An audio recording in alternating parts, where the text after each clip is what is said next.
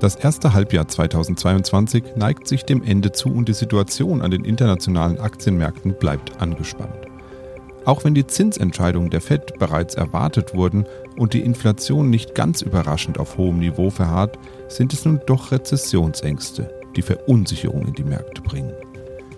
Und wenn wir eines gelernt haben in den vergangenen 45 Folgen, dann dass Verunsicherung meistens für fallende Aktienkurse sorgt. Und so standen die letzten Tage im Bilde starker Schwankungen.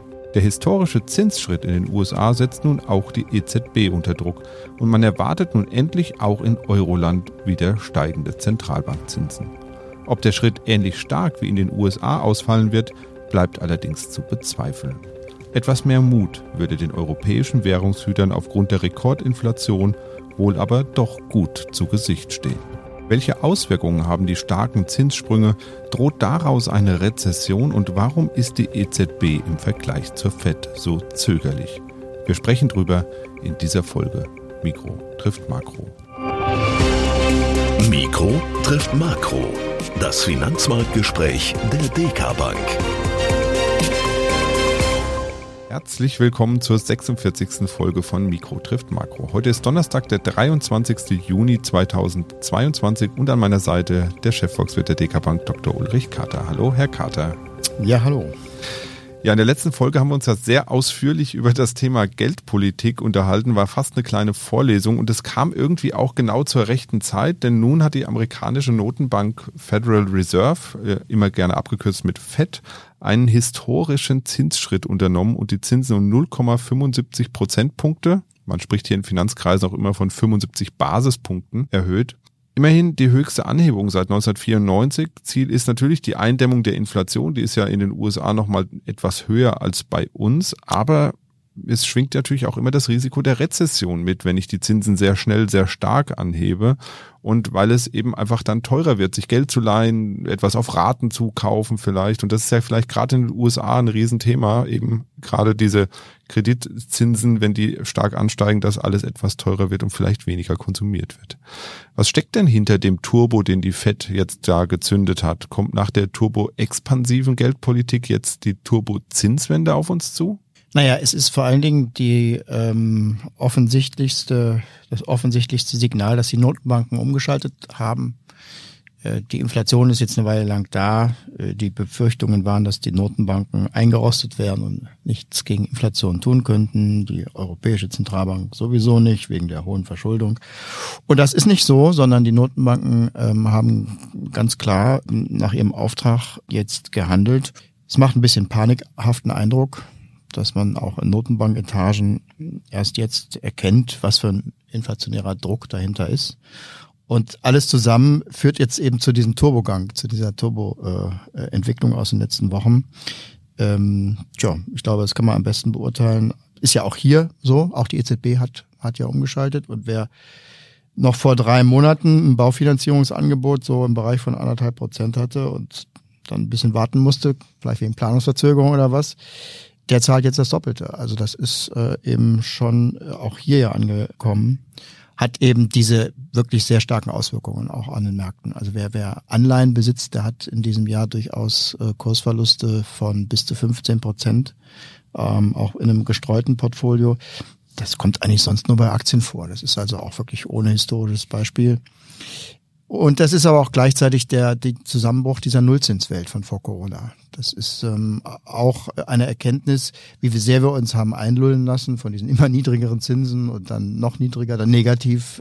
Das ist äh, alles vorbei. Und jetzt sehen wir erst, wie tief wir eigentlich gesunken waren, um jetzt eben halbwegs normale Verhältnisse zu erreichen, denn wir haben jetzt den größten Zinsanstieg aller Zeiten in einem halben Jahr hinter uns.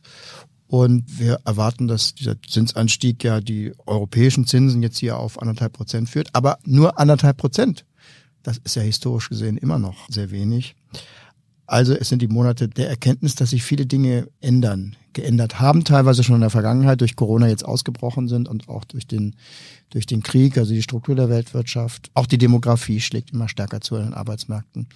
Und irgendwann gibt es halt bestimmte Punkte, wo sowas dann ganz besonders offensichtlich wird, dass sich Dinge ändern. Und so einen Punkt haben wir jetzt gerade in diesen Wochen jetzt hier erreicht. Ja, die Kritiker werfen der FED ja auch so ein bisschen vor, jetzt, dass sie mit dem Schritt und dem generellen Ende der niedrigen Zinsen eigentlich ein bisschen zu lange gewartet haben. Deswegen jetzt auch dieser sehr starke Zinsschritt vielleicht und sind irgendwie sehenden Auges in diese Rekordinflation reingelaufen. Ist das eine Sichtweise, die man teilen kann oder ist das alles so ein bisschen nach dem Motto, naja, hinterher ist man halt immer schlauer und deswegen kann ich natürlich jetzt sagen, das hätte man ja auch alles früher machen können. War es richtig oder ist naja, es gibt, es gibt mit dem, mit dem Krieg in Osteuropa gibt es schon so ein Element, äh, das ja natürlich niemand auf dem Schirm hatte.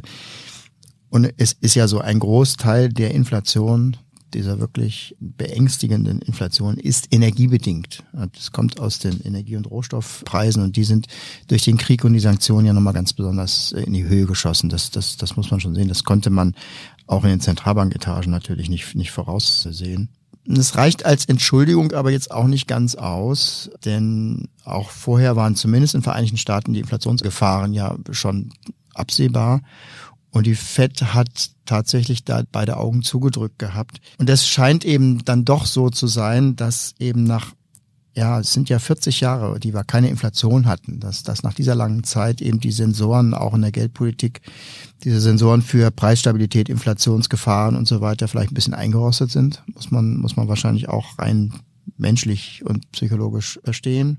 Denn bei allen Überraschungsmomenten durch Militäraggression und so weiter sind ja herkömmliche Inflationsbestandteile durchaus vorhanden gewesen. Also wir haben eine Übernachfrage gehabt äh, durch die großen Corona-Geschenke in Amerika ähm, ganz besonders.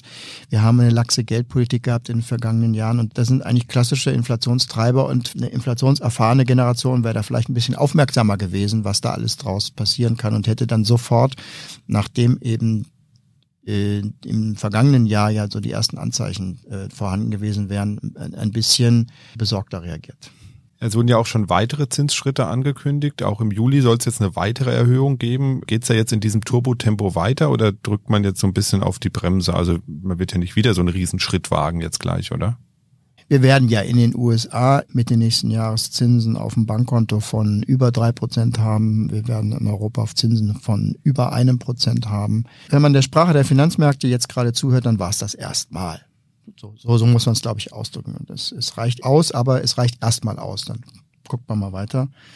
Man sieht das daran, dass eben die langfristigen Renditen jetzt gerade zur Zeit auf diese jüngsten Ankündigungen der Notenbanken, in den letzten Wochen wurden ja nochmal ganz klare Verschärfungen von der FED und von der EZB verkündet. Also die Finanzmärkte, das lange Ende, wie man so schön sagt, das heißt die langen Laufzeiten, haben darauf jetzt nicht mehr äh, reagiert, sind nicht mehr weiter nach oben gegangen. Es kann sein, dass in den nächsten Monaten und Quartalen die kurzfristigen und langfristigen Zinsen sehr, sehr ähnlich sind. Und das heißt nichts anderes, als dass äh, die Marktteilnehmer dann davon ausgehen, dass es in Zukunft jetzt nicht noch weitere Zinserhöhungen geben muss. Im Gegenteil, dass vielleicht sogar schon die nächsten Zinsaktionen dann Richtung 24, 25 dann wieder nach unten gerichtet sein müssen. Und äh, wie gesagt, daraus und aus der Tatsache, dass auch die Inflationserwartungen jetzt in den letzten Tagen nach unten gegangen sind an den Märkten, kann man ablesen, dass es aus Sicht der Finanzmarktteilnehmer jetzt erstmal genug ist, wie die Notenbanken sich jetzt äh, dazu stellen. Das ist eine gewisse Beruhigung an den Märkten, dass es also jetzt nicht in dem Tempo weitergehen sollte. Aber man sollte jetzt hier auch nicht sich zu früh freuen oder sich beruhigen lassen. Das kann sich auch schnell wieder ändern. Im Gegensatz zu Volkswirten können die Märkte ihre Meinung äh, schlagartig und ohne Begründung sofort ändern. Wenn sich im ja, ich würde sagen, Ende des Jahres, Anfang nächsten Jahres rausstellt, dass die Inflationsdynamik ungebrochen ist, dann kann es sich auch durchsetzen, dass noch mehr Zinsschritte notwendig sein müssen und die würden dann auch geliefert werden von den Notenbanken. Der Winter wird aus vielerlei Gründen ja äh, recht schwierig werden, äh, von realwirtschaftlicher Seite, Rohstoffmärkte natürlich, ähm, aber eben dann auch von der Inflationsseite.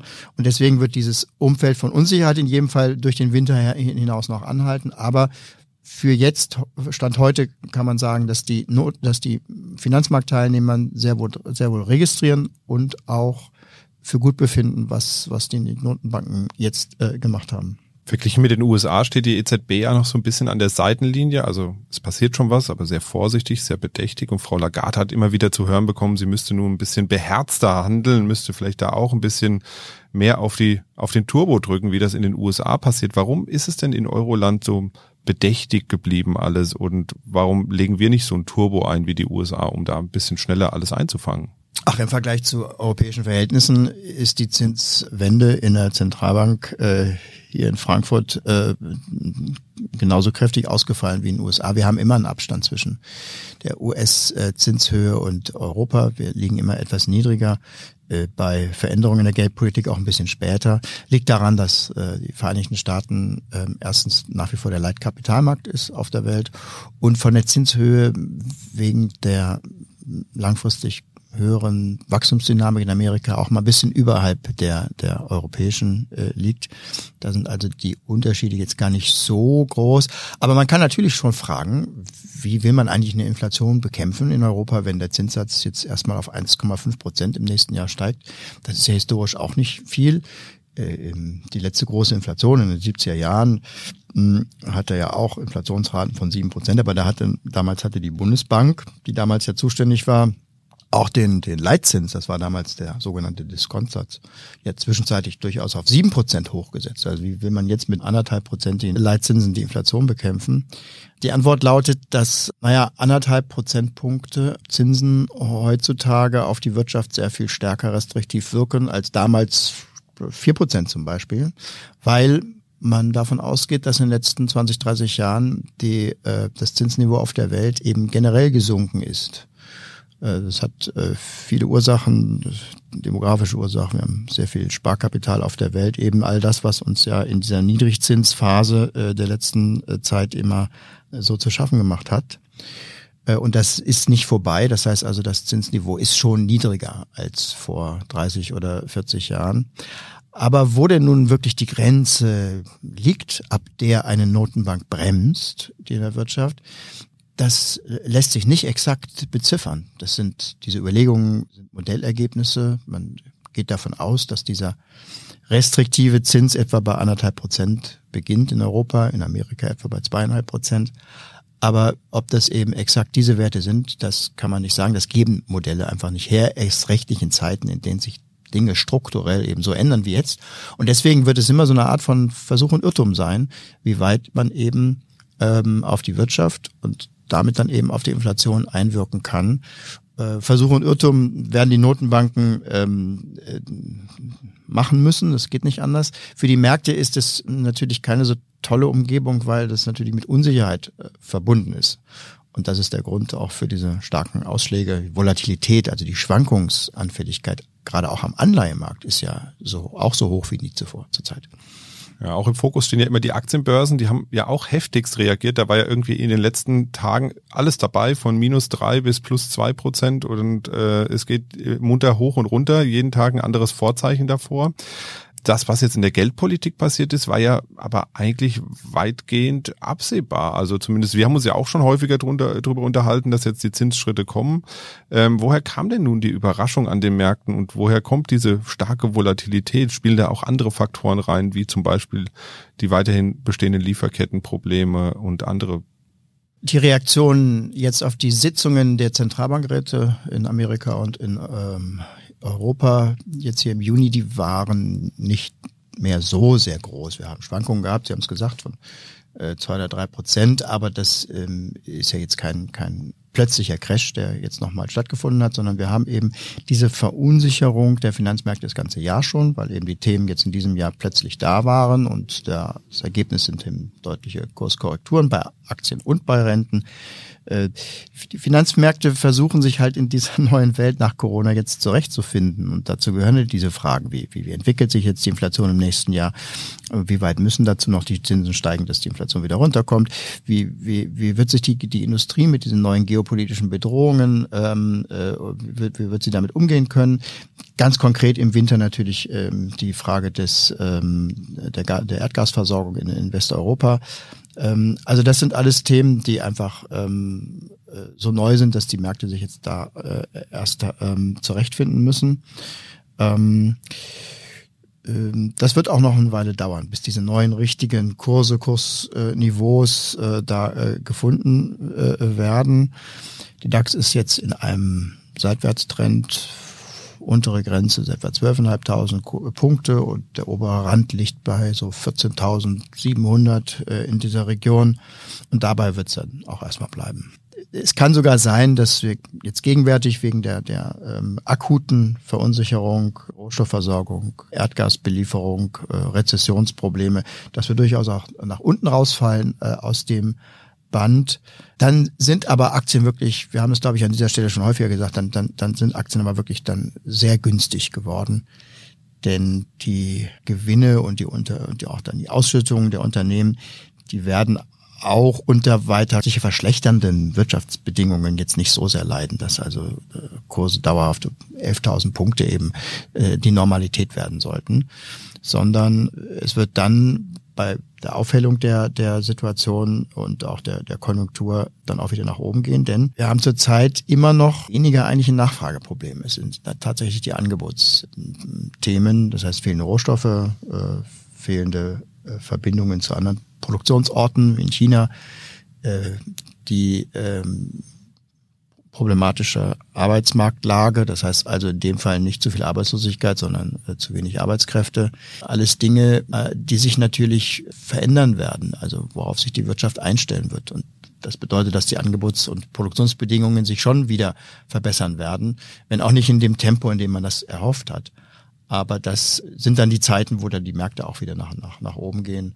Ähm, insofern bleiben wir dabei, wenn wir uns das anschauen, dass wir zwar sehr große Herausforderungen haben, aber dass fundamental der Wert, der in Unternehmen steckt, ähm, für die Anleger sehr, sehr wichtig ist, die Dividendenfähigkeit und Ertragsfähigkeit der Unternehmen da ist und auch weiterhin da bleiben wird. Die Sparerinnen und Sparer, die freuen sich sicherlich über zurückkehrende Zinsen. Der sichere Hafen des Sparbuchs ist vielleicht wieder was wert demnächst.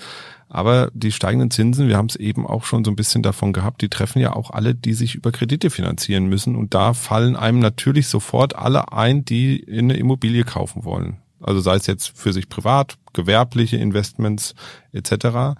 Da haben ja auch die Preise in den letzten Jahren ordentlich angezogen. Also wenn ich das für meinen ländlichen Raum allein mal beurteile, da haben sich die Preise irgendwie gefühlt verdoppelt bis verdreifacht für Häuser. Und man hatte auch schon so von so einer Blase gesprochen. Werden die steigenden Zinsen diese Blase jetzt so ein bisschen einfangen, diese Entwicklung so ein bisschen einfangen? Ist damit zu rechnen, dass das vielleicht sogar rückläufig wird, dass Immobilienpreise zurückkommen auf niedrigere Niveaus? Also Einflüsse äh, von der Finanzierungsmöglichkeit, von der Finanzierungsseite auf die Preise am Immobilienmarkt sehen wir schon und sehen wir auch gerade. Äh, das sind zurzeit sehr unterschiedliche Entwicklungen. Also bei Einfamilienhäusern, bei Eigentumswohnungen für, für so den normalen Haushalt. Ähm, da ist es tatsächlich jetzt durch die Verteuerung so, dass, dass ähm, die Finanzierung äh, mehr oder weniger ähm, schwierig bis, bis unerschwinglich wird. Äh, von, von den Preisen her war es ja auch schon in den vergangenen Jahren schwierig, äh, sich eine Immobilie zu leisten, aber da waren wenigstens die Zinsen so niedrig, dass man die Kreditraten bedienen konnte und das ist eben jetzt vorbei. Daher geht eben in diesem Segment die Nachfrage zurück. Das ähm, kann man jetzt schon sehen. Da werden auch viele Bauprojekte gestoppt, teils weil eben die Nachfrage danach eben geringer geworden ist, teils aber auch weil Bauprojekte zurzeit sehr schwierig zu planen sind und äh, wegen der ähm, Preissituation und wegen der Materiallage ähm, eine vernünftige Planung eben nicht möglich wird. Deswegen sieht man also in diesem Bereich von, ich würde mal sagen, Einfamilienhäusern, ähm, auch Mehrfamilienhäusern, Eigentumswohnungen, sieht man tatsächlich eine deutliche Dämpfung äh, des, des, ähm, der Aktivität des Geschehens, des Bauens und des, ähm, des Kaufens und Verkaufens. Das wird sich auf die Preise dann auswirken dass es ein bisschen zurückgeht. Aber viel Luft nach unten ist auch schwierig, weil eben einfach die, die Baupreise ja weiterhin hoch bleiben. Und dann hat man noch andere Segmente des Marktes. Da gibt's also die Ballungsräume mit ihren ja, mit ihren ja sehr, sehr hochpreisigen Segmenten. Da ist zurzeit noch wenig an Rückschlägen zu, zu sehen. Da ist eben immer noch auch sehr viel Nachfrage vorhanden, die auch bei höheren Zinsen ähm, weiterhin so bleibt. Alles zusammen erwarten wir vor allen Dingen erstmal, dass die, dass die Preise im Bereich der, der Wohnimmobilien erstmal nicht weiter steigen. Und das auch nur gut, denn das ähm, ist ja auch durch diese Nullzinsphase in der Gefahr gewesen, völlig zu auszuufern und dann auch vom Kreditvolumen her viel zu äh, umfangreich zu werden. Ja, und ein möglicher Rückgang bei den Immobilienpreisen, der hängt natürlich von der Höhe des Zinsanstiegs ab. Äh, wenn die Bauzinsen dann wieder auf fünf Prozent äh, steigen würden, dann könnten wir uns auch einen moderater, aber fühlbaren äh, Rückgang bei, bei Wohnimmobilienpreisen in der Breite vorstellen. Aber das ist eben zurzeit dann doch immer noch ein bisschen weiter entfernt. Da müssen wir mal im nächsten Jahr schauen, wie weit eben das Zinsinstrument noch eingesetzt werden muss, um die Inflation in, in den Griff zu kriegen. Und insofern, ja, es gibt ähm, Auswirkungen, aber wer meint, dass er jetzt im nächsten Jahr ähm, im Baubereich dann gleich Schnäppchen machen kann oder das Ganze um 30 Prozent billiger erwerben kann, so schnell geht's nicht. Zumal wahrscheinlich der Rückgang ja auch durch die höheren Zinsen zumindest für den Käufer dann wieder aufgefressen werden. Ne? Also wenn ich jetzt das Haus mit mehr Zinsen finanzieren muss als vorher, dann zahle ich ja am Ende wahrscheinlich in etwa dasselbe. In der Tat, bisher war es der Kaufpreis, der unerschwinglich war, aber es war noch finanzierbar. Jetzt ist es die, die Kreditrate, die dann auch nicht mehr möglich ist. Ja. Genau. Dann schauen wir doch noch mal ein bisschen ähm, auf das Thema Gas. Ähm, da kam ja ähm, gestern Abend, heute Morgen so ein bisschen Bewegung rein nochmal. Ähm, die Gaswarnstufe soll ausgerufen werden. Ich glaube, in der Zwischenzeit ist es auch tatsächlich passiert. Und Gazprom hat ja auch wegen angeblich fehlender Ersatzteile die Gaslieferung ähm, relativ stark gedrosselt in den letzten anderthalb Wochen, glaube ich, in etwa waren es. Die Energiepreise steigen weiter. Der Tankrabatt, ähm, Sie haben es ja fast schon angedroht in einer der letzten Folgen, der ist so ein bisschen verpufft. Wie geht's denn da jetzt weiter am Energiemarkt? Gerade jetzt im Bezug auch, wenn man mal so ein bisschen weiter über den Sommer hinaus in den Winter schaut. Naja, wir rutschen in dieses äh, Risikoszenario von Kürzungen bei der Erdgasversorgung rein. Inwieweit das ähm, äh, politische Waffe äh, Russlands ist, die da jetzt gerade verwendet wird, äh, ist natürlich nicht eins zu eins eindeutig zu sagen. Die Anreize sind aber sehr hoch. Ich meine, die Regierung in Russland weiß auch, dass sie in zwei, drei Jahren keine Erdgasgeschäfte mehr machen kann mit dem Westen. Und da läge es nahe, eine Destabilisierung der westlichen Gesellschaften über hohe Erdgaspreise, hohe Inflation jetzt noch so weit wie möglich voranzutreiben. Äh, das ist auch so. Äh, Inflation ist schon eine große Belastung. Ähm, insofern ähm, äh, wäre das alles sehr plausibel. Ist aber am Ende auch egal. Es sieht eben so aus, als wird die Erdgasversorgung im Winter schwierig werden. Das hat dämpfende Effekte auf die Konjunktur. Das wird die Inflation hochhalten. Die Raten werden in jedem Fall bis Ende des Jahres, also die Inflationsraten in Deutschland, über sechs Prozent bleiben. Und wenn jetzt noch weitere Knappheiten dazukommen, dass die, die nächste ähm, Stufe auf der Erdgaswarnleiter ermöglicht eben auch Preiserhöhungen äh, für alle Beteiligten, äh, wenn es denn notwendig ist. Und äh, die Knappheit macht es dann eben auch notwendig. Also dann kann es eben noch mal weiter nach oben gehen. Und das sind schon Belastungen für diesen ähm, Herbst, die nicht erfreulich sind. Ohne dass deswegen die Wirtschaft zusammenbrechen muss, aber es werden eben wahrscheinlich Einschränkungen an verschiedenen. Allerdings, und das muss man ja dann äh, immer über das Jahr hinaus denken, von da ab wird es natürlich dann wieder positiver. Die Wirtschaft wird sich darauf einstellen. Das wird jetzt der härteste Winter, wenn man dieses Wort so verwenden möchte, sein. Äh, Im Winter danach und erst recht dann äh, danach äh, sind natürlich die Strukturen dann auf äh, die fehlende Versorgung aus Russland eingerichtet und die Unabhängigkeit ähm, aus diesem Land wird dann äh, für Westeuropa der Fall sein. Und umgekehrt wird Russland in der Zeit die Rohstoffe und die ähm, Abnehmer dann woanders suchen, die Rohstoffe woanders ähm, verkaufen, auch hier Infrastruktur ähm, bereitstellen, die auch noch nicht liegt. Und auf diese Weise wird der Rohstoffmarkt sich in den nächsten Jahren von der Struktur her sehr stark ändern. Russland wird mit Schwellenländern handeln. Äh, westliche Länder werden mit anderen Anbietern handeln, nämlich denjenigen, wo die Schwellenländer jetzt gekauft haben. Und das wird dann zu einer Entspannung führen auf dem Rohstoffmarkt, weil das Angebot aus Russland, man mag das bedauern ähm, oder nicht, es wird aber so sein, eben dem Weltmarkt weiter zur Verfügung steht, weil die Sanktionen zwar wirksam sind, aber die Länder, die sanktionieren, eben zu wenig sind. Es gibt eben mittlerweile sehr große Schwellenländer, die äh, diese politische äh, Haltung eben nicht haben. die im Westen vorherrscht. Und das sind dann die, die langfristigen Perspektiven. Und am Finanzmarkt ist es ja immer so, dass nicht nur auf die dramatischen Umstände äh, von, von jetzt oder auch äh, im Winter geschaut wird, sondern diese lange Perspektive ja auch im Blick behalten wird. Und deswegen Herausforderungen, Belastungen in diesem Winter ja, aber äh, die mittelfristige Perspektive sieht dann schon wieder ein bisschen anders aus. Wenn ich die Themen mal Revue passieren lasse, die wir heute besprochen haben, mal da eine Zinswende in den USA, alle möglichen Veränderungen, die dadurch ausgelöst werden, heftige Aktienmarktbewegungen, Energiepreise, die steigen ins Unendliche gefühlt, Inflation. Ist eigentlich noch irgendwas anderes los bei Ihnen oder reicht das erstmal auf dem Schreibtisch? Naja, wir fragen uns schon, ähm, wie viele Veränderungen in, der, in, in den Strukturen der Weltwirtschaft äh, denn es, äh, es denn auf einmal geben kann. Wobei es natürlich so ist, dass diese Veränderungen sich ja schon angebahnt haben. Also die Veränderung in der in den äh, äh Lieferketten sind ja eigentlich eingeläutet worden durch durch die Regierung Trump vor ein paar Jahren. Ähm, die Probleme mit der Demografie und dem Arbeitskräftemangel und der inflationären Gefahr daraus war ja eigentlich auch schon bekannt. Es sind also Dinge, die einem jetzt äh, sehr viel stärker bewusst werden. Und in solchen Umbruchzeiten passiert natürlich sehr viel, auch Dinge, die, die, die jetzt nicht äh, immer auf der ersten Seite stehen.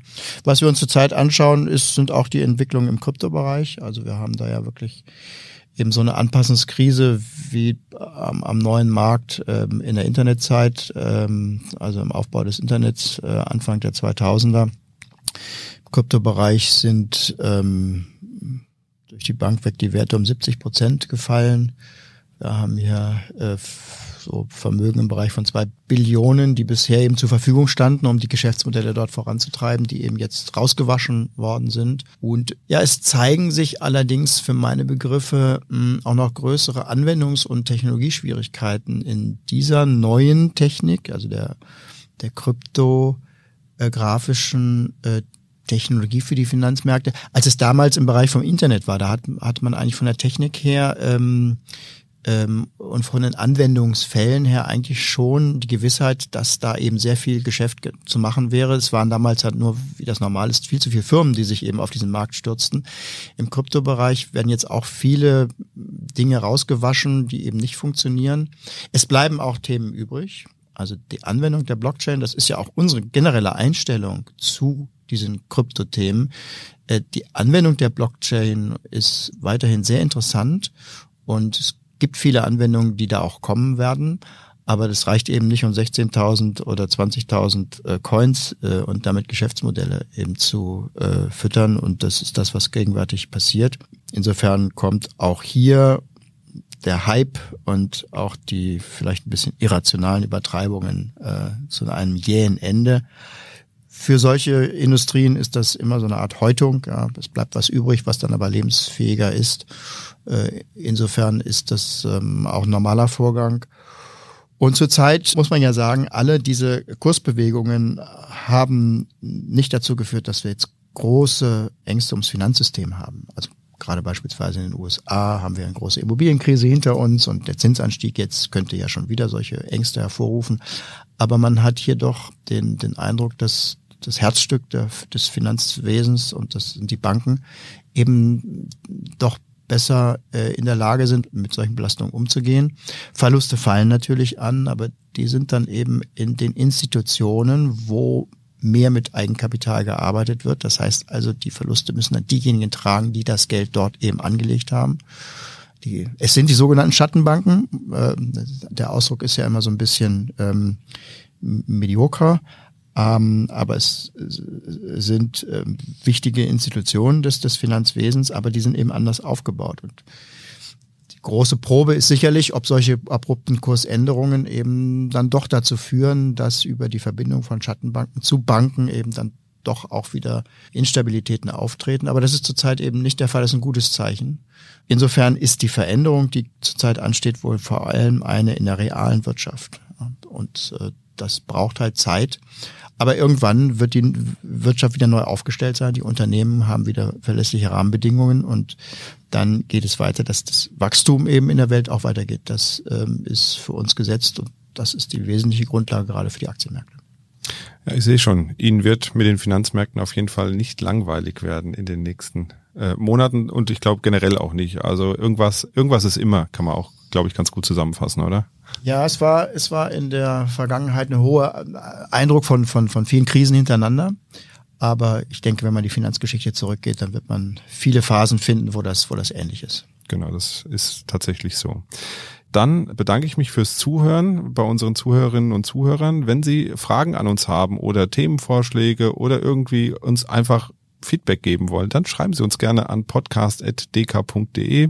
Bewerten Sie uns auf iTunes, äh, teilen Sie unseren Podcast auf äh, irgendwelchen Social Media Plattformen, auf denen Sie sind. Es gibt ja mittlerweile ja zahlreiche. Darüber freuen wir uns natürlich dann auch immer sehr. Ansonsten machen wir für heute hier Feierabend. Machen Sie es gut und bis bald. Tschüss.